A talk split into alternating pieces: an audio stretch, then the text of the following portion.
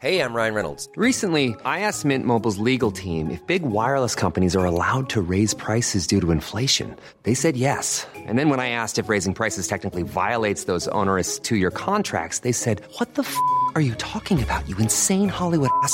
So to recap, we're cutting the price of Mint Unlimited from $30 a month to just $15 a month. Give it a try at mintmobile.com slash switch. $45 upfront for three months plus taxes and fees. Promo rate for new customers for limited time. Unlimited more than 40 gigabytes per month. Slows. Full terms at mintmobile.com.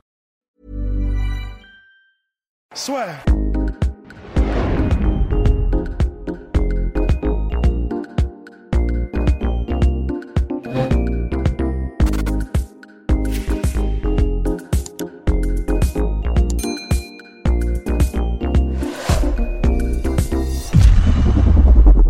Bien, bonjour à toutes et à tous, bienvenue dans le podcast La Sœur.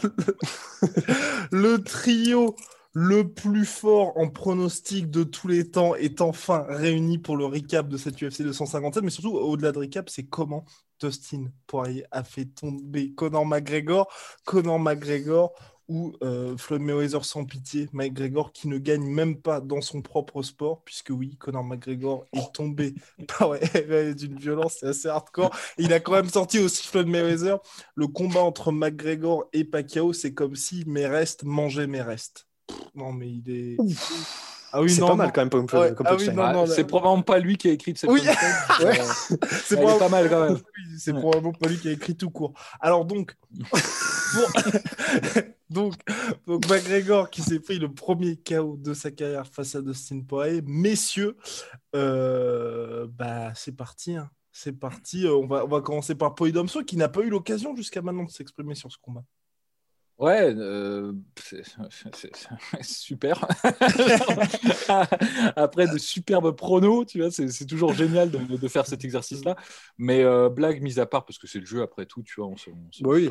euh, voilà, hein, c'est- on, se- on s'expose hein, quelque part. Et euh, blague mise à part, j'ai trouvé que ce qu'a fait Poirier, c'était génial, quoi. C'était pas ce que, j'en- ce que je visualisais comme, comme stratégie. Comme stratégie euh, la plus efficace, mais elle a, tout à fait marché. Il y, a- deux choses qui m'ont beaucoup plu en fait dans, son jeu debout contre Conor McGregor. Euh, premièrement, c'est de- d'essayer, comme il était, comme on était en gaucher contre gaucher, Sofpo contre Sofpo, euh, il essayait en fait toujours d'attendre le moment où Conor McGregor passait son bras arrière pour pouvoir en fait juste derrière mettre son contre en check hook en crochet parce que c'est sur le, côté ouvert en fait du, menton de, de McGregor. Et il y a plusieurs moments où il l'a touché comme ça. Euh, et c'était euh, mine de rien, c'est pour quelqu'un qui s'est fait mettre KO par Conor McGregor quand même euh, il y a quelques années, mais quand même il a pris un KO. Je trouvais qu'il y avait une sérénité, un calme. Alors il était un peu nerveux au début du combat, mais très rapidement il a compris qu'il pouvait placer son coup et que finalement le fait de prendre quelques coups et de pas tomber ça l'a galvanisé, ça lui a donné euh, le sang-froid nécessaire pour rester justement dans les échanges. Et c'est là où, honnêtement, moi je pensais que c'était dangereux de faire ça dans les premiers rounds, mais euh, après tout, à partir du moment où il pouvait encaisser les coups de McGregor et qu'il savait qu'il allait pouvoir rester, il était, euh, c'était tout à fait intelligent de sa part de justement rester dans ces échanges, puisque McGregor, pour tout ce qu'on peut dire de lui, c'est pas, c'est pas même quand, même lorsqu'il est dans ses meilleurs jours et même lorsqu'il, euh, enfin, même si on prend le McGregor d'il y a quelques années pour, euh, pour dire, on va dire prendre la meilleure version de McGregor. Je suis pas en train de dire qu'il était le plus nul euh, ce jour-là, mais c'est pour, pour dire la, la meilleure version de McGregor, c'est pas un boxeur qui aime rester dans les échanges. C'est pas son Ouais. style de boxe. Lui, ce qu'il aime faire, c'est piquer, sortir, tu vois. Idéalement, là, il, il ressortait plus vraiment, tu vois, mais, euh, mais idéalement, c'est ça qu'il aime faire. Et il est pas très bon, en fait, euh, dans les échanges. Il a jamais été très très bon parce que c'est c'est pas euh, c'est pas son style de boxe. C'est un mec qui a une très plutôt une bonne allonge pour euh, pour sa taille et qui aime bien en fait rester, tu vois, euh, à l'extrémité, quasiment bras tendu. Enfin, en tout cas, c'est le style qu'il avait. Et même quand il a combattu en anglaise contre Floyd Mayweather, c'était ce qu'il avait essayé de faire en fait sur les sur les premiers rounds en essayant de toujours rester maximum éloigné des échanges. Donc le fait de laisser rentrer McGregor à distance et juste en fait de de le sanctionner en ne perdant pas son sang-froid parce que encore une fois c'est toujours compliqué quand on combat McGregor tu vois de même même s'il a perdu ses derniers combats c'est mentalement difficile en fait de rester dans ces échanges là donc d'avoir cette sérénité là et d'installer son jeu de shoulder rolls parce qu'il a, il a placé son jeu de shoulder, shoulder rolls et ses contres franchement c'était quelque chose qui, qui m'a beaucoup plu et qui a beaucoup embêté en fait Conor McGregor, qui,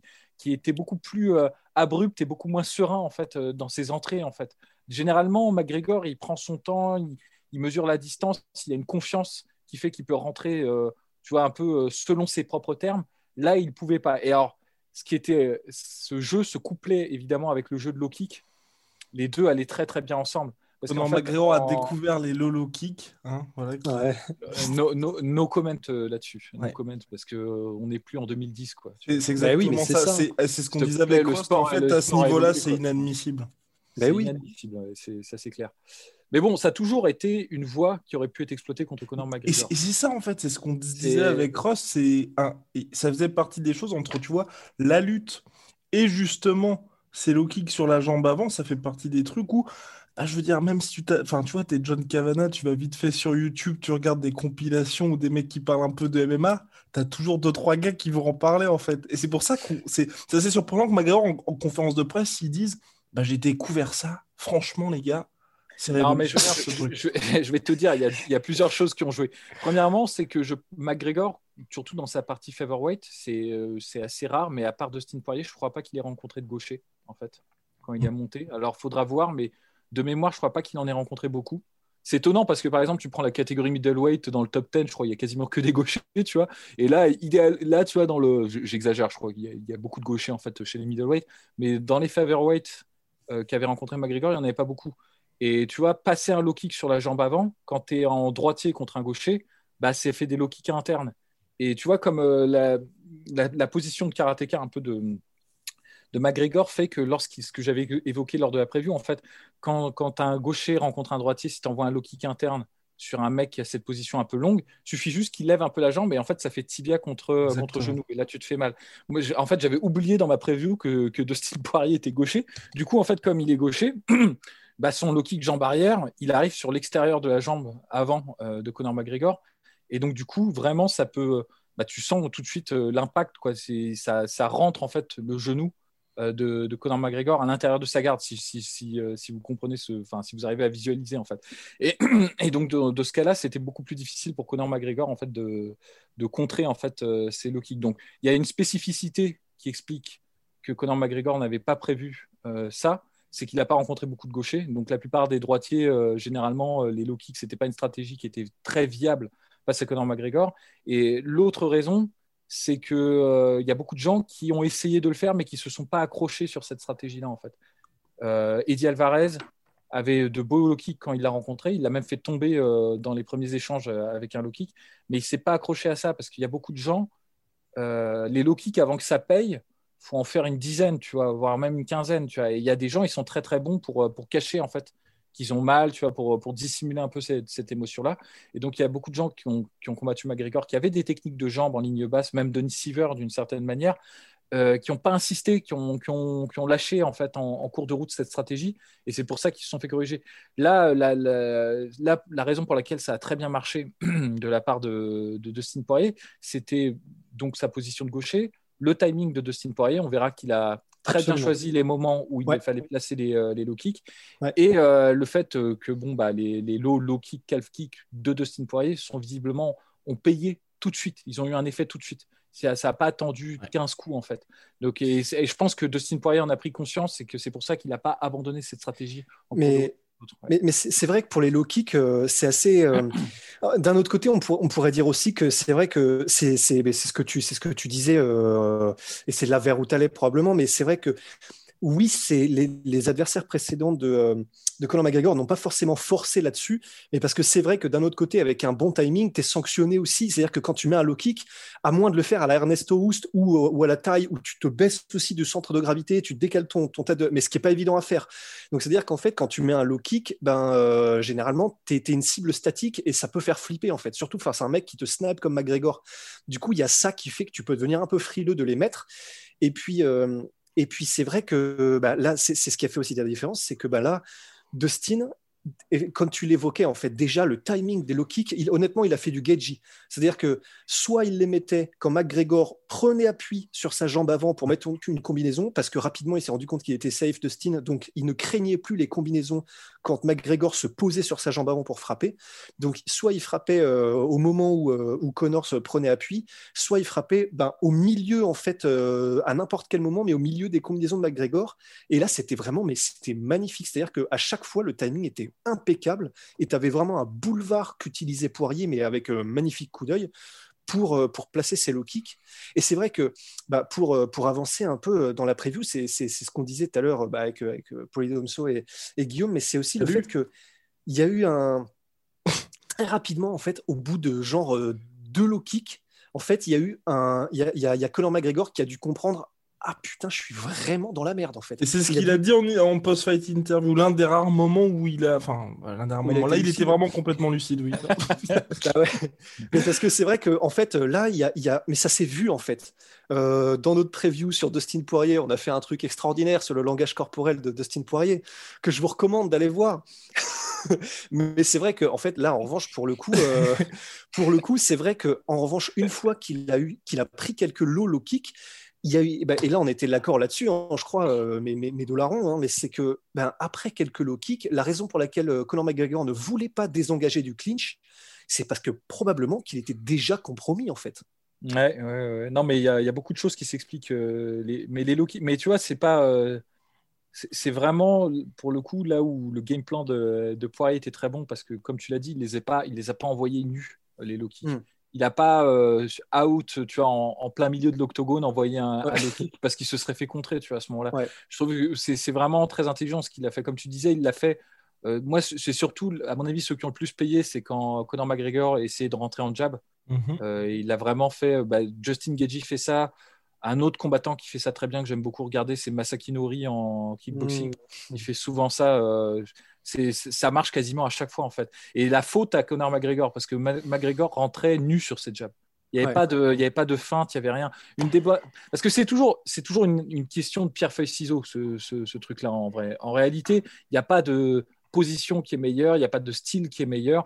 Et euh, c'est vrai que le style escrimeur slash karaté shotokan slash karaté boxing, c'est un style qui marche très très bien. Mais une des faiblesses de ce style-là, qui est un style vraiment beaucoup en in and out et sur une position qui est, qui est très large, c'est évidemment les low kicks. Mais il y a une façon, il y a plusieurs façons justement de, de faire avec cette faiblesse. Mhm. Une de ces manières, ce que faisait Connor quand il était en featherweight beaucoup, c'était d'utiliser beaucoup de techniques de jambes en fait et de saturer en fait d'informations, notamment une arme qui a totalement disparu de son arsenal, c'est le low line psychic qui ne fait plus du tout. Oui, c'est vrai. il a fait contre Aldo par exemple. Ouais, contre Aldo, contre, même contre Loé, beaucoup. Euh, je vous invite à revoir le combat contre Loé, c'est quelque chose qu'il faisait énormément. Il l'a plus fait, mais euh, je crois depuis sa montée en lightweight, il ne le fait plus. Parce qu'il l'a même pas fait contre, contre Ned. Je crois, si, dans le premier combat contre Ned Diaz, il en fait. Mais, mais c'est tout de, mémoire. Après, j'ai plus revu cette, cette technique-là. Et ça, c'est pas mal parce que tu casses les appuis. Tu as besoin de ton appui pour envoyer un low kick. Tu vois. Et en fait, juste après, il déroulait en point. Et l'autre façon, tu vois, de désamorcer un peu les contres en low kick quand tu veux te lancer sur ton jab, bah, c'est de faire ce que fait euh, un peu Adesanya aussi c'est de, de, tu vois, de tout le temps feinter pour que bah, la personne ne sache plus quand lancer son, son, son low kick en fait. Il était trop évident dans son approche, euh, dans, son, dans ses entrées en fait en, en anglaise, euh, Conor McGregor. Et il y a eu le takedown aussi lancé très tôt pour aussi obliger Conor McGregor à être, euh, à être un peu, enfin, je vais pas dire, à se préparer à ça tout le combat ensuite et d'être beaucoup plus bas et de se dire putain, il y a peut-être ça qui va revenir aussi. Donc, non mais ça c'était, on check une C'était très très bien. c'était très bien de, de, de, lancer ça. Mais ça, encore une fois, je pense que c'était à ce stade-là, tu as moi, là, parce que je l'ai revu plusieurs fois le combat en fait, et euh, je pense que Deep. 48 fois, 48 fois. Luc ah, Thomas, bonjour. Non, je l'ai vu trois fois. Je l'ai vu trois fois. Euh, Deep, euh... putain, juste, puisque tu perds ton idée, je profite du moment pour dire que c'est stylé parce que tu as fait trois fois comme dans Inglourious Bastards le moment où il se trahit. Ah oui, c'est ça, ouais. Je vais me faire shooter par. Euh, et donc, euh, ouais, non, et euh, ce que je voulais dire, c'est qu'il a dû se rendre compte très rapidement. Il l'a senti tout de suite. Et il y, a, y a plusieurs signes qui ne trompent pas, même si Conor McGregor a maintenu une poker face pendant tout le premier round. Je pense qu'il était foutu, en fait, dès le deuxième ou troisième low kick. Hein. Honnêtement, en, le revoyant, y, il y a des signes qui ne trompent pas. Et notamment, le, truc, le signe qui, à mon avis, ne trompe pas, c'est que euh, Conor McGregor, il a essayé de faire un truc qui est matériellement impossible, physiquement impossible. C'est que normalement, quand tu boxes, tu as besoin d'avoir les pieds euh, sous tes épaules. Tu vois, c'est-à-dire pour avoir de la puissance, pour frapper, en fait, euh, et pour avoir du pouvoir de, de chaos, faut, enfin, faut pas en fait être trop penché, enfin, essayer de, frapper au-delà finalement euh, de sa position, tu vois. Déjà, déjà parce que tu t'exposes à des contres, mais aussi tu te déséquilibres, tu fais pas mal, tu vois. Enfin, ça sert à rien. Et il y a un coup qui fait à un moment donné contre Dustin Poirier qui pour moi est révélateur de ça. C'est en fin de premier round, il passe une espèce d'uppercut, tu sais, qui tente souvent, tu vois, où c'est entre l'uppercut et le jab, tu sais, où il va, il va feinter le bras arrière. Ouais et revient en fait avec l'uppercut. Et en fait, la première fois que j'ai vu, je me suis dit, ah, il a touché Poirier, c'est bien. Mais en fait, en réalité, en le revoyant, il est complètement hors de sa position quand il fait ça. Et il ne fait pas vraiment mal à Poirier, il pousse la tête de Poirier plus qu'il ne frappe en fait, parce qu'en gros, il est vraiment hors de sa position. Et pourquoi il est hors de sa position? C'est parce qu'il ne sait tellement pas comment réagir par rapport au low kick de Poirier enfin, tu vois, pour rentrer en fait en position, il faut exposer ta jambe. Mais il veut pas exposer sa jambe. Donc il essaie de, il essaie de trouver une espèce de solution, mais qui est impossible, où il va se jeter en avant comme ça en envoyant son coup, mais ça fait rien en fait, ça fait pas mal du tout. Et donc ça donne l'impression qu'il a frappé, qu'il a, qu'il a touché fortement en fait de Sin Poirier, mais en fait pas vraiment, tu vois. Et euh, il y a plusieurs. En fait, je pense que le bluff a tenu à peu près jusqu'au début du, du, deuxième round. Et à un moment donné, euh, je te dis, euh, le, le, révélateur se fait sur la séquence de coups où il est tellement hors de sa portée, tellement hors de sa, de sa position parce qu'il ne veut pas rentrer en fait dans la, dans la sphère de sanction euh, de, Poirier qu'il envoie des coups, mais les coups sont ultra téléphonés en fait. Et d'ailleurs, est-ce que est-ce que est-ce qu'on en parle de ça, le fait que c'est vrai là, on, parle du fait sélection. Ouais, en fait, il, mais il y a la sélection de coups qui, à mon sens, effectivement, n'était pas bonne. Il y a plusieurs moments où il a une ouverture pour mettre des coups et il choisit à chaque fois les mauvais, les, mauvais qui sont soit bloqués par Poirier, quand il prend les kicks, quand il prend les, quand il chope les deux fois, deux fois il chope les kicks. Pour moi, ça, bizarre, ça. Ça, pour moi, ça arrive deux fois, c'est impardonnable. C'est comme, en fait, mais, parce que je rejoins le spam contre Stipe Miocic. C'était une occasion. mais, mais, le truc, le bordel et mais le truc, c'est que je rejoins Polydomso, en fait. Je crois qu'il savait pas quoi faire, tout simplement. Il, avait l'air perdu, en fait. Il a chopé la jambe et tu avais l'impression qu'il se posait lui-même des questions sur. Euh, donc, en fait, je fais quoi là maintenant? Parce que j'ai pas envie de reposer tout de suite parce qu'il y a des risques. Mais, et, mais du coup, c'est ce qui m'amène à la question, en fait. là. Moi, attends, juste, juste, juste avant, j'ai une énorme crainte quand je l'ai vu la première fois parce qu'il le fait trois fois où il essaie d'attraper la jambe et je me suis dit putain Dustin Poirier peut passer le high kick là et il va le tuer tu vois. Oh il baisse la, main et bon il l'a pas fait Dustin Poirier mais je me suis dit putain euh, il y aurait eu moyen il y aurait et ouais, là c'était c'était euh, là c'était Good Night Irene tu vois mais vraiment la, oh décapitation tu vois genre, parce que c'était vraiment un truc de débutant qu'il faisait hein. quand il baissait son bras avant là pour récupérer la, mais, mais justement et c'est ce qui m'amène vers ma, ma, réflexion, qui est, je me, je me souviens qu'il y a quelques années, on avait eu déjà euh, cette discussion, et à propos euh, d'un cas qui est maintenant un cas d'école et bien établi, qui est Fedor. Fedor, à la fin de sa carrière, il était beaucoup plus pauvre techniquement qu'il ne l'était au début. Mhm. Et là, franchement, quand on voit euh, Connor qui n'utilise absolument plus ses kicks, qui a une sélection de coups qui est beaucoup plus pauvre.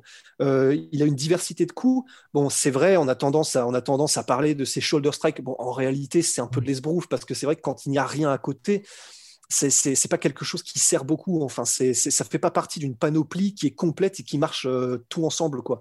Et du coup, bah, c'est vrai que j'ai moi la question que je me pose, c'est à quoi est-ce que ça peut être dû le fait qu'il est aussi pauvre théoriquement maintenant? Parce que c'est vrai que quand tu regardes les combats qu'il faisait en featherweight, et c'est vrai que quand on parle de par exemple son combat contre Max Holloway, qui est sur trois rounds, honnêtement, il a une, il a une, palette et une diversité technique, mais qu'il utilise bien. C'est-à-dire que c'est pas, il fait pas euh, juste des coups pour faire des coups, quoi.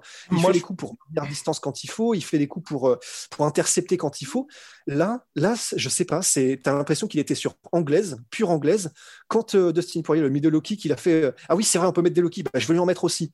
Et, jamais, jamais de feinte, jamais de truc pour essayer effectivement de, bah, je sais pas, de de mettre un petit écran de fumée pour ces techniques en anglaise, de d'intercepter, de, de je sais pas, de, donner des, fausses informations à Dustin. Elles étaient où toutes ces, toutes cette, elle est où toute cette profondeur technique quoi? Alors Polydomso va en parler parce que pour lui et à raison, je pense, c'est la montée en lightweight, mais on va forcer en détail. Et pour moi, il y a la montée en lightweight dont Polydomso va vous parler, mais aussi pour moi un petit peu les ah, le... Ce qui a enterré un peu le truc, c'est aussi, je pense, le combat contre Floyd Mayweather et le fait qu'aujourd'hui, il soit toujours un petit peu, tu vois, en dents avec la carrière en boxe anglaise, où en gros, il, je pense qu'il ne progresse plus du tout en fait en MMA. Et en gros, il est en mode l'essentiel de ses entraînements, c'est de la boxe anglaise. Et donc forcément, aujourd'hui, on se retrouve avec un Conor McGregor qui, on avait parlé avec Rost bah, par message justement, le mec s'est retrouvé complètement surpris que Dustin Poirier tente un takedown contre lui. Alors que... Bah, et à la ramasse, en fait, c'est surpris, c'est à la ramasse. évidemment qu'il que, va tenter un takedown contre lui, Dustin Poirier. Donc je pense que vraiment Conor McGregor et son camp, ils étaient en mode Dustin Poirier, on va faire un combat de boxe anglaise dans une cage, en fait. Je pense vraiment que c'était ça, on l'approche du combat. Et donc oui, Polydomso, il voulait dire aussi que c'est vrai que Conor McGregor, il y a déjà eu une évolution entre le Conor McGregor qui était en featherweight et en lightweight. Ouais, mais moi c'est le combat contre le premier combat contre Ned Diaz où il s'est épuisé avec ses coups de pied. Je crois que ça l'a ça l'a traumatisé ce, ce, ce, truc-là parce qu'après en fait les techniques de jambes ne sont plus là.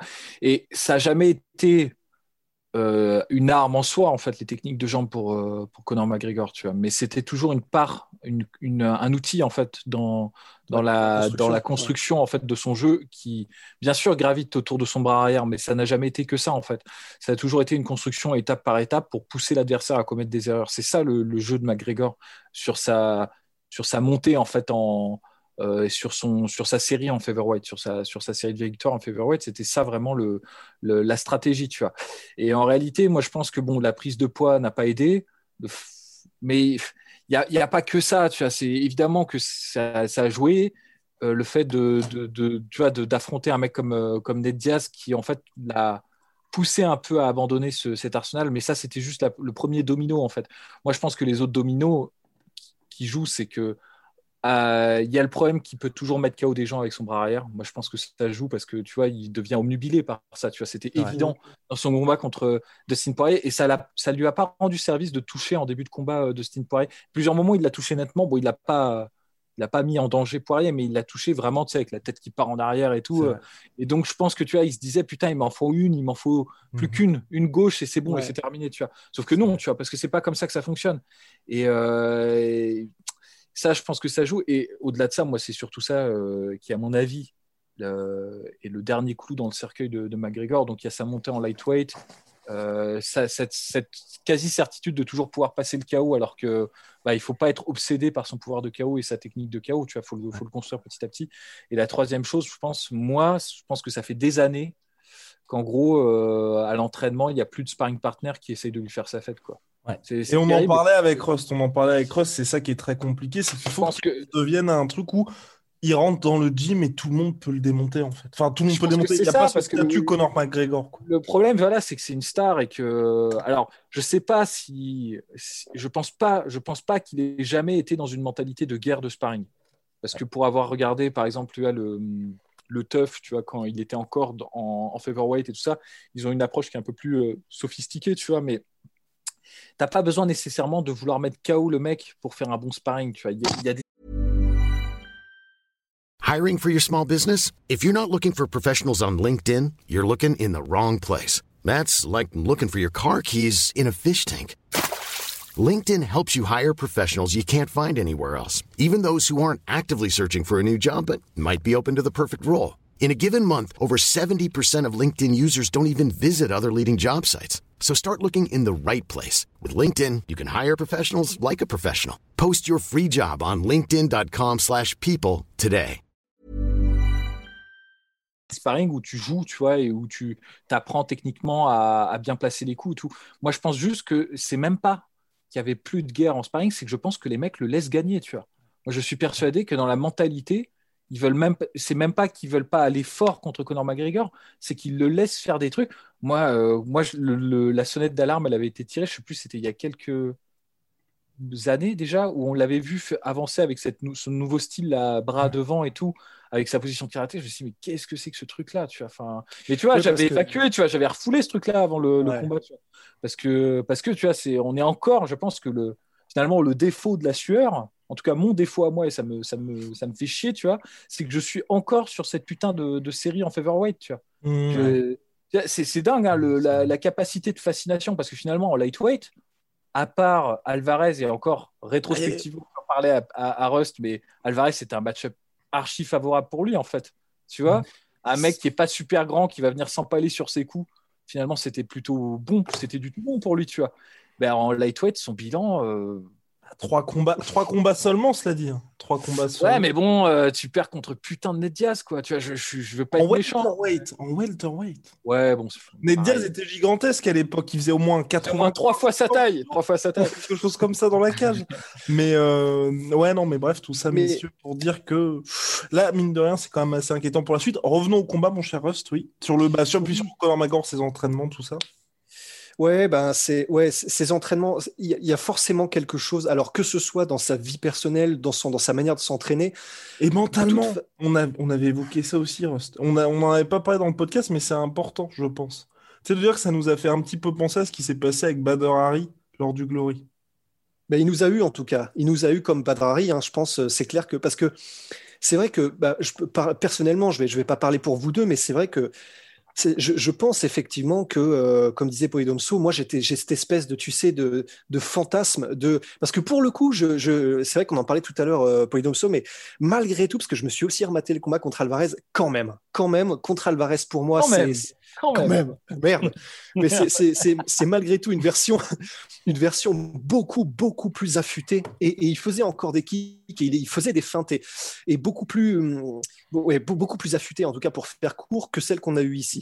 Mais c'est vrai que, comment dire, euh, je crois que je reste, je reste sur cette, sur cette espèce de fantasme de ce McGregor-là qu'on n'a pas vu depuis des années, en fait.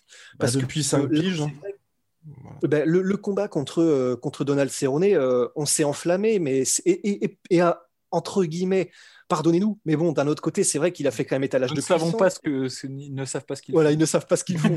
mais, mais- mais voilà, il a, fait, il a fait étalage de puissance, mais bien sûr, on n'a rien pu en déduire. Et à l'époque, on l'avait dit, pour notre défense, on avait dit, même au sortir du combat, on ne peut rien déduire de ça. Mais euh, ce qu'on peut quand même, donc on n'a rien pu voir de, entre guillemets, d'un nouveau McGregor, mais quand même, le côté euh, très plat, très lourd sur ses appuis, le côté euh, plus du tout de mobilité, plus du tout d'affûtage dans, le, dans les mouvements, euh, dans le footwork ou dans les mouvements d'avant-arrière, le- le- de piquer ou quoi que ce soit. Bah, c'est vrai que contre Rabib, il l'avait pas. Contre Kobe Cerrone, il l'avait pas. Euh, au jeu Mayweather, j'ai plus en tête, mais de toute façon, enfin, je- c'est Mayweather et c'est en anglaise, on peut pas vraiment en, en déduire grand chose. Ça fait depuis Alvarez pour moi, effectivement, et je suis resté sur cette version. En fait, moi, je vivais avec cette version, qu'on- je pensais qu'on allait la voir, en fait. Je pensais que là, le McGregor, avec un camp d'entraînement qui nous promettait monts et merveilles, parce que, ben voilà, c'était, il avait arrêté, euh, comment dire, euh, tout ce qui est substance extrascolaire euh, de son régime. Euh, il, a, il était de nouveau à fond. Il est... Je m'étais dit, d'accord, ça y est, cette version que je fantasme depuis des années, bah ça y est, bah, toutes les conditions On, sont on s'est fait, on s'est fait baiser par le marketing, mec. Et on s'est fait baiser par le marketing parce que ça a vraiment fait une badarie en fait. Il est arrivé, il était juste pas prêt quoi. Ouais, sauf qu'à la différence de Badari, messieurs, moi, ce qui m'a surpris avec Conor c'est ce qu'on s'est dit avec Rust aussi, c'est que t'avais pas ce côté, tu vois, où physiquement, le mec était aux fraises. Là, physiquement, Conor McGregor était en forme, en fait. Et c'est ça qui est le plus surprenant, finalement. C'est que c'est pas quelqu'un où t'arrives et tu dis, bah oui, bah effectivement, le gars, il est vraiment venu prendre son chèque. Là, on peut dire, enfin, de ce qu'on voit, hein, que, en tout cas, au niveau, euh, on va dire, conditioning, forme physique, il avait travaillé. On dit pas ça de, de Badrari, hein. on dit pas qu'il est juste venu prendre son chèque, c'est juste que, bah, Oui, je, souligne, je souligne ton point, je pense, parce qu'en fait, Badrari- non, non, mais c'est important de, de- de faire la, la précision, c'est que Badrari, il a un corps qui tombe en miettes, en fait. C'est juste ça, et que, et en fait, c'est l'impression qu'on a à chaque combat, tu vois, parce que ça fait longtemps qu'il a une, qu'il a cette carrière, c'est que il y a juste, euh, il a un mauvais kick, a une mauvaise technique de s'écrouler en fait, et que c'est vraiment son corps qui, qui cède sous lui, tu vois. Alors que c'est pas ça qui se passe avec Conor McGregor, tu vois. C'est Ouais. et comme tu l'as dit, il était, il l'avait dit, il est, je pense pas qu'il baratinait là-dessus. Il était, il se sentait le plus préparé. Mais moi, je trouve ça beaucoup plus inquiétant parce que Ouais. si tu veux, euh, C'est exactement. le, le physique qu'il lâche, bon, euh, ça fait chier. Non, mais et quand je disais physique qu'il lâche par rapport à Bado Harris, c'est- vrai que tu sais, sur un an, tu as vu la différence de physique ou même là, même son. son, son Non, non, mais je veux dire, c'est- concentré c'est- sur les sparring plutôt que la musculation, quoi. Alors, Connor, physiquement, Non, mais c'est excusable, tu vois, c'est toujours excusable. Tandis que la technique, moi, je, je- je te dis, euh, ça fait des années, en fait, que. Et euh, ça fait des années. Et ça a été. Ce combat était un- une, une bonne révélation pour moi, parce que je ne voyais pas à ce point-là, en fait, que c'était à ce point-là euh, que le déclin technique était amorcé à ce point-là, en fait. Et du coup, c'est ce qui m'a fait, en fait, ramener à revoir. Moi, je pense, honnêtement, c'est chaud. hein. Je pense que c'est très, très chaud, parce que. Maintenant, euh, parce que tu vois, c'est une chose de perdre contre Khabib et de, de se faire euh, wrestlefuck. Tout le monde s'est fait wrestlefuck contre, contre Khabib. Tu vois, il n'y a, pas de, il y a pas vraiment de honte. Tu vois. Mais là, ce qu'a montré en fait Poirier, c'est quand même une bonne blueprint. Tu vois, Ah c'est oui. un bon game plan pour, euh, pour battre euh. Conor McGregor. Mais ce qu'on disait avec Ross, Et- c'est imagine, imagine, il avait affronté là, euh, Justin Gagey. Bah, ça aurait été pire, mais je veux Bah, dire, euh, mais, C'est- mais, mais- mais c'est pour ça que c'est plus inquiétant, c'est bien ce que je dis, Ouais. tu vois, c'est que l'appauvrissement Ouais. technique, c'est beaucoup plus grave en fait. Parce que, et alors, moi, le, le truc très malheureux, parce que c'est ce qui- c'est ce qui me fait un peu peur, tu vois, dans, dans cette histoire, parce que malgré tout, malgré tout ça, ils vont essayer quand même de. Enfin, ce sera toujours vendeur, McGregor. hein, ça va passer. Enfin, les gens qui, puis parce que je lis certains commentaires, il fait une qui, trilogie. qui me qui- non mais il y a des commentaires qui me font marrer des gens disent ouais euh, ça va être terminé tout ça je pense que vous vous confondez vos désirs pour des réalités parce que malgré tout euh, les noms ont énormément d'importance dans, dans ce sport là Still et, the euh, bread. je suis d'accord qu'il est ben, je suis sûr qu'il je suis d'accord qu'il est plus euh, qu'il est plus du tout compétitif à- au niveau qu'il voudrait être compétitif ok il voudrait être compétitif mais malheureusement il continuera de vendre beaucoup tu vois euh, malgré tout et moi ce qui me fait un peu peur c'est qu'il lui fasse un match-up favorable alors j'ai pas de nom en tête tu vois mais Mhm. qui mette KO un gars, tu vois, sur le, sur la, sur le prochain combat, il aura rien appris, il aura rien changé, tu vois. Et moi, honnêtement, je me demande ce qu'il faut faire de, de Conor McGregor maintenant, tu vois. Non, c'est C'est, très euh, compliqué. hein. Parce que là, la, la, la, la- la trilogie, s'ils refont un match là comme ça euh, contre Dustin Poirier, je pense qu'il se prend un KO, mais au premier round. hein. Honnêtement, là, parce que Dustin Poirier, là, il avait le bénéfice du doute. C'est euh, ça. Il n'y a plus aucune match, appréhension. là. Pff, Alors là, euh, avec Ouais. ça, euh, si, euh, s'il faut, ou alors faut qu'il ait un- une stratégie vraiment euh, au taquet. Et ça m'amène à un point qui m'a vraiment beaucoup inquiété sur ce combat plus que le reste, c'est son putain de corner quoi. C'est- Alors, voilà. Enfin, parlons-en. parlons du corner. Mais, parlons-en, parce que c'est vrai que, alors, nous, c'est une chose, enfin, disons, pour Connor, c'est une chose de, mettons que sur les deux dernières années, euh, bon, euh, mettons qu'il ait fait à l'entraînement, mettons qu'il ne suivait même pas, mettons que, parce que c'est ce qu'il faisait au début de sa carrière, hein, c'est ce qu'il faisait aussi son jubilé par ça. Euh, admettons qu'il est vraiment, qu'il ait vécu grosso modo sous, sous un rocher euh, pendant les deux dernières années. Et donc, il en arrive à dire, euh, ah, dis donc, c'est intéressant quand même, hein, ces histoires de, de low kick, là, je connaissais pas, mais c'est vraiment bien, hein, en- ce qu'il a dit en conférence de presse, ce qui est quand même hallucinant. Donc, soit lui, il a vécu dans un, enfin, sous un rocher, et bon, bah, pff, voilà, ce, ce serait, ce serait la vie, entre guillemets. Mais qu'est-ce qui se passe pour que son corner, et, et, et, bah, disons, pour que le game plan, ce soit de se dire, bah, de toute façon, ça va se passer en anglaise, on est large, euh, on a taffé avec Crumlin, etc. Enfin, de, de ne pas prendre en compte le fait que ça va être un combat de MMA et que, bah, enfin, je veux dire, euh, c'est- une, c'est une évidence, entre guillemets, euh, que Dustin, il va tout mettre en œuvre pour justement éviter l'anglaise les premiers temps. Il l'a fait, donc takedown, le clinch, on en avait parlé dans les previews. Euh, les low kicks, on avait parlé aussi que ça allait peut-être euh, éventuellement se présenter, mais comment ça se fait que dans le game plan établi par la team de McGregor, il n'y ait pas eu le, ben, le fait que ça, ça allait arriver? Et c'est incompréhensible. Ouais. Non, mais vraiment, c'est c'est tellement surprenant parce que ce qu'on se disait avec Ross. Il y avait bien évidemment eu l'interview l'année dernière, je crois, de John Kavanagh qui avait dit qu'effectivement, Conor McGregor, c'est un c'était un peu lui le boss de son camp, mais tu te dis, bon, bah, t'as quand même un head coach. Il est quand même censé être là pour essayer de faire en sorte, tu vois, de, de couvrir un peu tout ce qui peut se passer parce que là, c'est c'est compliqué. Parce que moi, la question que je me pose, c'est, tu vois, quand il promettait sa masterpiece, en fait, à quoi, à quoi s'attendait-il de la part de Dustin Poirier, en fait? C'est surtout ça la question. C'est tu t'attendais à ce que Dustin, il... je, je ne sais Mais, mais là, là, je pense que c'est le, le problème, c'est qu'on arrive dans un. Ma théorie, mon, euh, mon, Ah. mon idée sur cette question-là, c'est que c'est un moment où la personnalité de Conor McGregor joue beaucoup plus en sa défaveur qu'en sa faveur. McGregor, ce qui avait de proprement euh, incroyable dans sa montée, dans le, passage, enfin le, enfin l'acmé de sa carrière, c'est qu'il avait une confiance totalement inébranlable en lui, tu vois, c'est et qu'il pouvait faire n'importe quoi. Il pouvait battre José Aldo comme ça, il pouvait monter et gagner euh, la ceinture dans l'autre catégorie en même temps, alors que personne ne l'avait fait dans une des catégories les plus compétitives qui soit. On, ra- on rappelle ces choses-là, mais parce qu'il en était persuadé. Il avait visualisé ça euh, dans sa tête, si tu veux, au moment où il était blessé après son combat contre Max Holloway, ce qu'il a mis sur, le, sur la touche Ouais. pendant, je crois, un peu plus d'un an. Il avait euh, dit qu'il aurait deux ceintures, qu'il serait champion. Enfin, il, il y croyait fortement, tu vois. Et le fait que ça s'est réalisé à booster cette confiance en quasi fanatisme. Et en fait, c'est toujours, c'est un peu comme dans les sectes. Tu as un moment où les gourous, ils ont confiance en eux, mais ils savent qu'ils racontent quand même pas mal de conneries, tu vois. Et il y a un moment euh, déclic où là, c'était terminé, c'est quand ils commencent à croire en leurs conneries, tu vois. Et euh, ça termine généralement très mal dans ces moments-là, parce qu'après, il n'y a plus de remise en cause, tu vois. Et je pense que c'est ça le problème de Conor McGregor, c'est qu'il y a eu tout un moment où je pense qu'il était lucide sur, sur le fait que c'était de la stratégie marketing, de dire ouais, euh, Call me Mystic Mac, I predict this thing, c'était un gimmick pour lui, tu vois, c'était drôle. C'était, il y avait beaucoup d'humour. C'est ce qui a, c'est ce qui l'a rendu aussi très charmant, euh, très magnétique dans les premiers temps, moi je pense. Et il y a un moment où je trouve qu'il a perdu ça en cours de route, euh, l'humour et le et la distance, tu vois.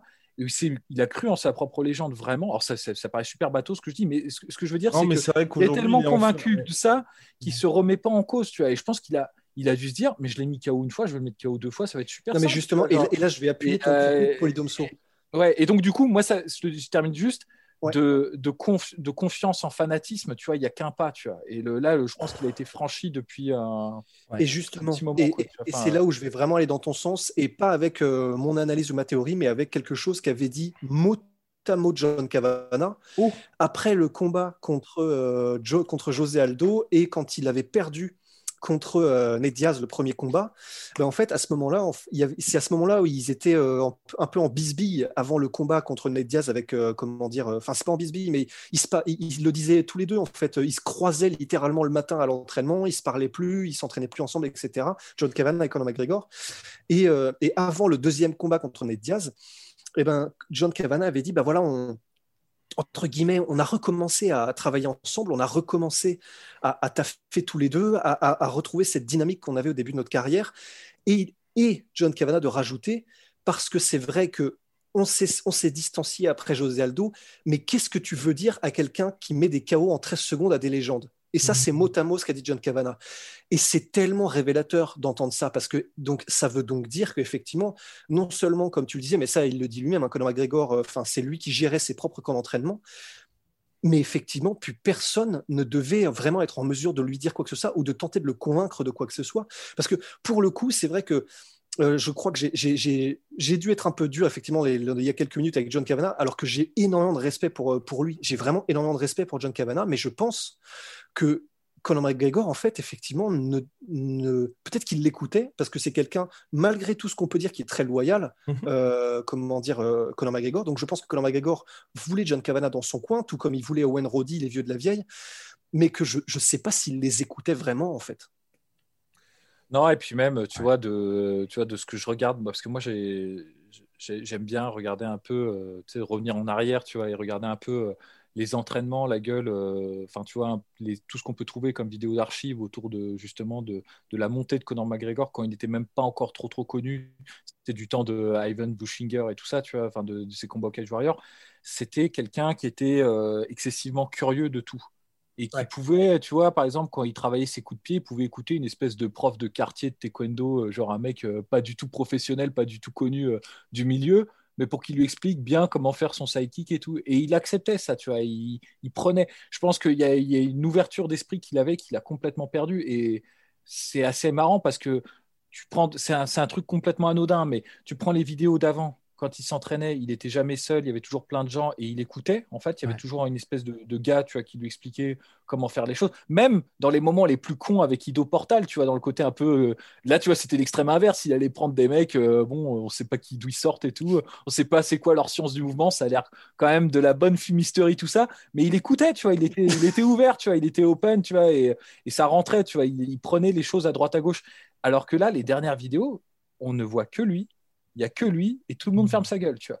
Et moi, je te dis, ça, c'est un, vrai, vrai problème, tu vois. Et euh, est-ce que c'est trop tard, tu vois? C'est la question que je me pose parce que, tu vois, je me dis, moi, si j'étais lui, j'irais. Euh, je te dis, j'irais à Evolve MMA, j'irais dans des coins où il n'est pas connu, tu vois, où il n'y a que des, euh, des mecs qui ont énormément d'expérience, euh, des putains Après, trouver un coin où il n'est pas connu dans la MMS sphère. Euh. non, mais tu vois, ou des, ou des, mecs ou des mecs qui n'ont rien à foutre de lui, tu vois. Parce que je pense que le problème, c'est qu'en Europe et aux États-Unis, les gens, ils veulent, ils veulent gratter l'amitié parce que c'est quand même cool d'être pote avec un millionnaire, tu vois. Enfin, et, et donc, j'imagine les sparring, mais mecs à mon avis, il n'y a personne qui veut le, le mettre dans une mauvaise position, tu vois, genre c'est c'est tout, tu vois. Et donc, euh, alors que s'il part dans d'autres pays, tu vois, bon, il le fera pas parce que bon, il fera jamais. vois, par mais- exemple.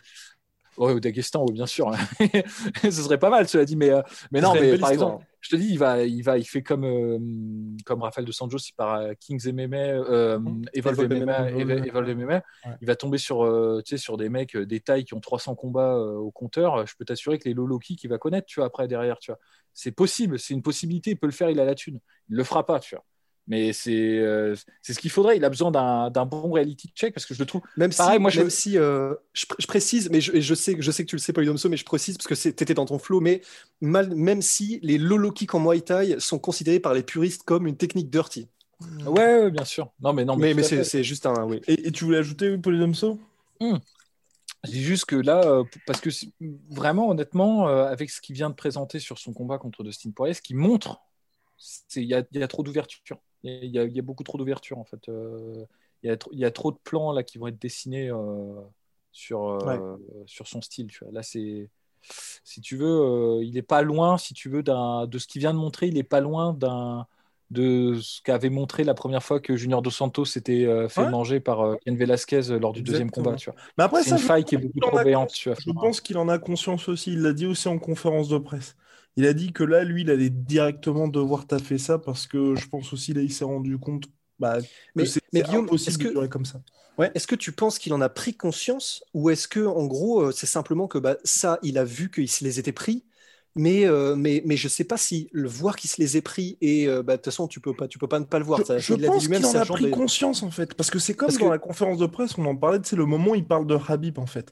Il y a un moment où il est extrêmement lucide, et puis ensuite tu as le petit switch, et il faut que je refasse mon espèce de rengaine de ah bah s'il veut revenir, s'il veut revenir, on fait la revanche, on fait la revanche. Mais tu vois, tu as, cette balance en fait entre les moments où pareil, il commence sa conférence de presse pour dire bah écoute John, à John Morgan, donc journaliste de MMA Junkie, je sais pas où j'en suis, c'est euh, ça m'a brisé le cœur comme moment, c'est très décevant, c'est machin, et puis ensuite juste après.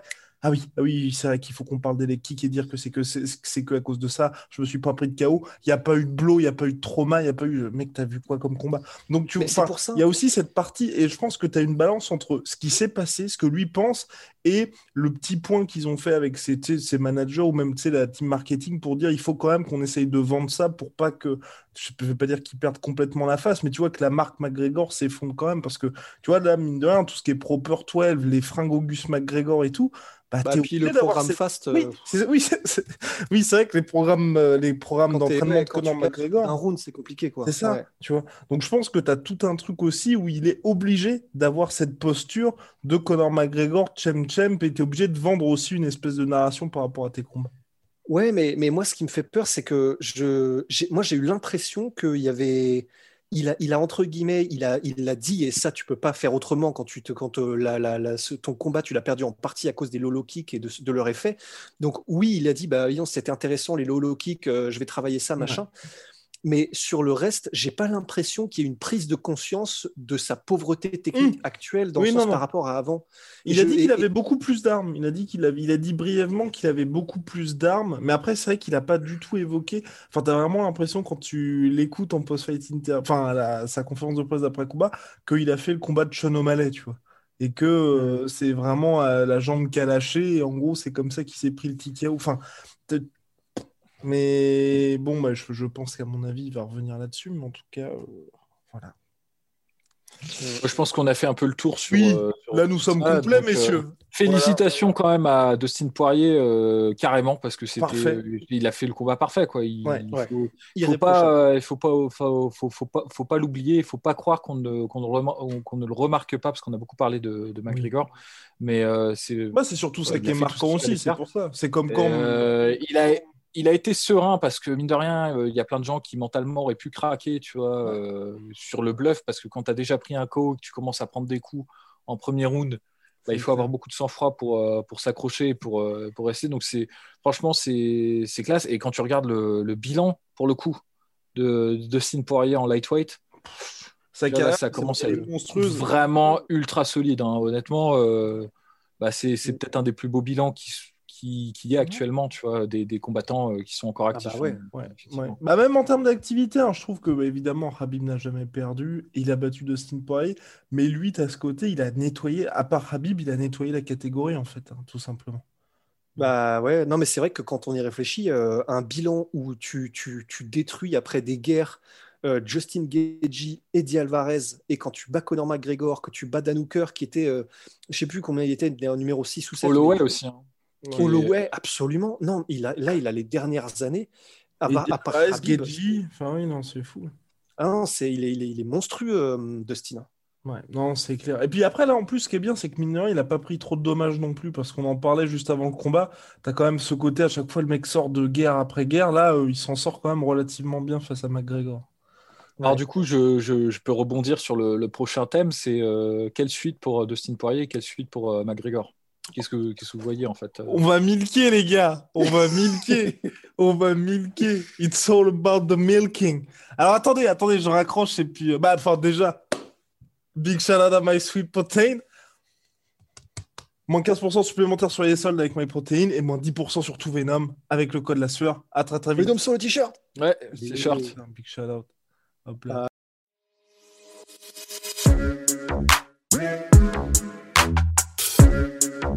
Et